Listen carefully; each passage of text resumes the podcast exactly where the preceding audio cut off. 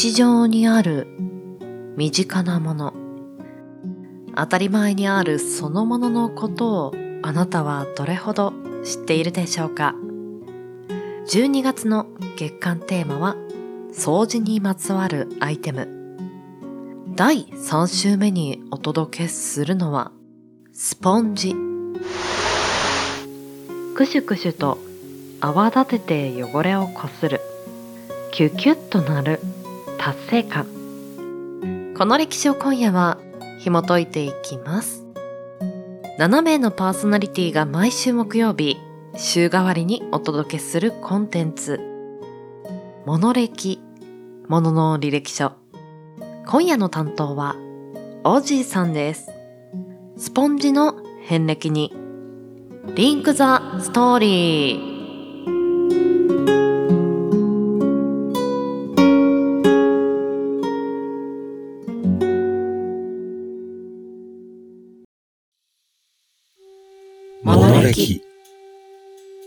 何気なく私たちを支えている。様々なもの、アイテム、その一つ一つに履歴書があるとしたら、そこには何が書かれているのでしょう。出生の秘密。どんな過程を経て今ここにあるのか。あなたと共にページをめくりたい。これはものの履歴書。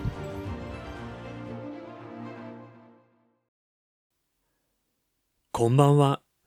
おじいです。週の折り返しも終わり週末に向けて少しずつ動き出す木曜日の夜いかがお過ごしでしょうか？今月のテーマは掃除グッズなわけですが、まだ実家を離れる前ですから約20年前ですかね。だいたい毎年12月30日、父親が張り切って家中の大掃除を取り仕切っていました。当時は冷たい水に雑巾を浸して絞って、窓を背の届かないのに椅子の上に登って吹き上げ、でも吹き上がったそばから雑巾の繊維がくっつくといういたちごっこのようなことをしていたのをよく思い出します。寒かったけど、あの時の吹き上げがなければ、1月1日の朝日をすがすがしく迎えられなかったなぁと、今、自宅の窓を見ながら思います。今年は掃除しようかな。そんな今宵、スポンジについてのお話をしていこうと思います。また、新しい扉を開き、そこにはどんなエピソードがあるのか、少々お付き合いください。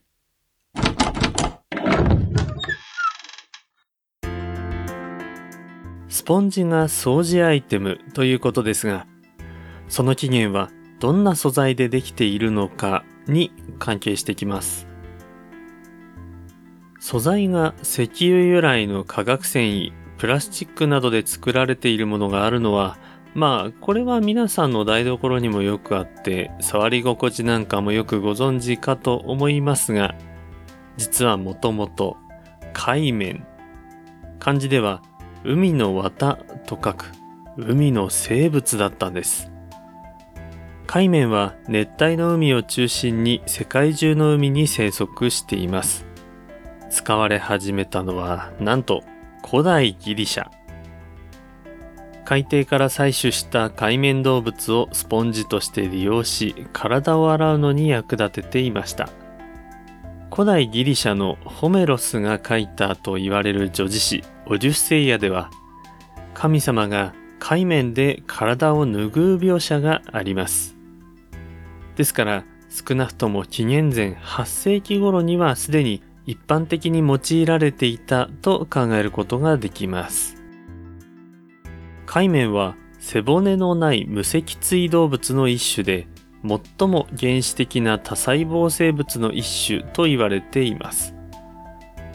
コラーゲンの骨子に支えられているので硬くはありません。形は様々ですが、基本的には壺型。柔らかいスポンジ状の繊維質のみでできた体を持っています。多くは海底の岩や砂に付着しており、体の側面にある小さな穴から海水を吸って頂上の大きな口から吐き出します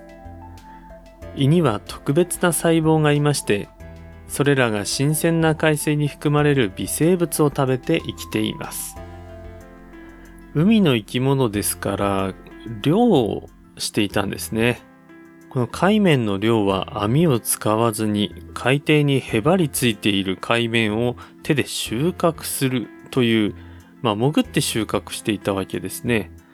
もともとは素潜りだったそうですが、19世紀以降、スカファンドロというヘルメット式の潜水服が開発されて、海底約70メートルほどまで長く深く、そして重たい重りをつけて潜水するスタイルが普及しました。一方、減圧症などの病気を引き起こすなど、様々な要因で漁業としては今では廃れて化学繊維のものが誕生していくという経過になります。取った後はスポンジになるまではどのように処理するかということですが、もちろん生き物なのでギュッと圧縮すると液が流れます。通常漁船の上でこの液が出なくなるまで海面をきれいにしてその後漂白をしていきます皆さんは化学繊維じゃないスポンジって見たことあったでしょうか？私インターネットで今回海面の画像を調べてみてあこれ見たことあるなと思ってたのはこだわりの強い友人がこんな感じのスポンジ使ってたなという記憶が蘇ってきました。いびつな穴の形ですが、ふわふわ丸っこくて、でも古く使い古したようにちょっとくすんだ黄色。ですがこの色は水温25度前後、流れの速い海底でたくましく育った海面が生み出す黄色だったんです。ちなみに先ほどの生き物から作る時に液を出す作業がありましたが、この液が完全に抜けないと漂白作業でも色が落ちなくなってお店で販売されているような黄色の色にはならないそうです。また柔らかい質感も出たくなってしまいます。古代ギリシャでは海面の用途は掃除や入浴に限定されずに様々な用途に使っていました。スポンジとはちょっと離れますが、画材、医療用品、防具と頭の間の干渉剤、そして女性の生理用品、さらには水を含ませて水筒代わりにも使っていたという記録が残っているようです。日本でも江戸時代にはすでに花町では生理用品や避妊具として一般的に使用されていたという記録も残っています。他にもエジプトではミイラ作りには欠かせないものとして死体を乾燥させた後の腐敗を抑えるために油や薬草などの汁を海面に含ませて体の表面に塗るというミイラ作りには欠かせないものとして使われていましたスポンジの種類としてはここまでお話しした天然スポンジの他はほぼ全て科学的に作られたスポンジです。例えばメラミンスポンジ。食器などにも使われるメラミン樹脂を使われて作られています。研磨剤の効果があるということで例えば茶渋など比較的固めの汚れを落とすことが可能だそうです。ただしプラスチックなど対象によっては傷をつけてしまうこともあるので注意ですね続いてゴムスポンジこちらは清掃用品ではありませんが干渉剤やパッキン、防音材、断熱材などの工業製品に利用されるものです。ゴムの素材や発泡剤などの配合の組み合わせで硬さを変化させて使うことができます。さらにこちらも清掃用品ではありませんが、事務用スポンジ、あるいは事務用海綿と呼ばれる、ほら、あれですよ。コンビニで切手を買った時にすぐ封筒に貼りたいという時に出てくるあの黄色い丸っこいやつですね。大量の紙をめくる時に水をつけるのにも使われています。さあでは掃除用品に戻して、不織布のナイロンたわしは1958年アメリカ 3M 社にて発売。日本では1963年に輸入されて、さらにウレタンスポンジが不織布に貼り合わされた形で発売されるようになったのは1966年からだそうです。その少し前、1960年、キクロン、聞いたことあるんじゃないでしょうか。こちらがスポンジにナイロン製の研磨シートを貼り付けたスポンジたわし、キクロン A を発売します。当時は白たわし、こちらが主に広く使われていました。それをキクロン社の小玉勲さんがナイロン不織布を見たことでスポンジと貼り合わせて販売することを決めました。ところが、キクロン A は最初白たわしと比べて価格差が3倍ほどありました。小玉さんはこのキクロンの凄さをお得意先様では必ずキッチンで食器を洗い、行き帰りの電車の中では同じ車両の人にサンプルを渡して使ってもらうということを繰り返していました。数年経ったある日、売り上げを上げるためにあるイラストを描いてあげると絵描きさんがやってきました。それが今のキクロン A のパッケージの微笑む女性、異国婦人のイラストでした。それまではキクロンとだけ呼んでいましたが、この時正式にキクロン A という風に改名したそうです。台所で目にするスポンジ、そんなストーリーがあったんですね。どんなに頑固でも洗剤との組み合わせでたちまち汚れを落としてしまうスポンジ。海面から化学繊維へと担い手は変わってきましたが、私たちの生活を毎日、毎食支えてくれています。こんな話をすると、年末で掃除をしっかりした後に、ちょっと汚れたとしてもなんとなく捨てにくくなってしまいそうですが、よく使っている場合は、だいたい1ヶ月程度が替え時の目安だそうです。いかがでしたでしょうか？今宵のお相手はおじいでした。皆様、良き週末を。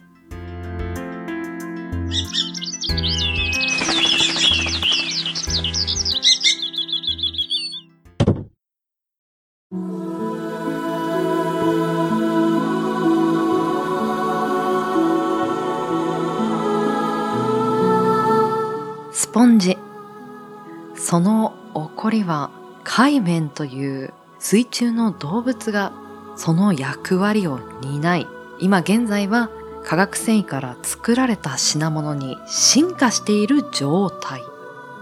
ふと思えば、スポンジを触らない日ってないですよね。食器を洗うことも体を洗うことも浴槽を掃除するのもスポンジを使用されている方も多いのではないでしょうかまさか動物の進化系だったとは。驚きですね。今まで様々なアイテムを調べてきましたがほとんど動物の形状と同じものが今私たちの手で作られているというのは割と珍しいアイテムではないのかなと思います。けど、目に入る中に、もしかしたら昔は動物や生物がその役割を担っていたアイテムもあるのかもしれません。そうやって目の前にあるアイテムを、これはどんな風にできたのかなと、少し想像をかき立てるのも面白いと思います。死も走る師走、慌ただしく忙しい方、ぜひそういったゆとりのある遊び心のある時間を作ってみてください。おじいさん、お疲れ様でした。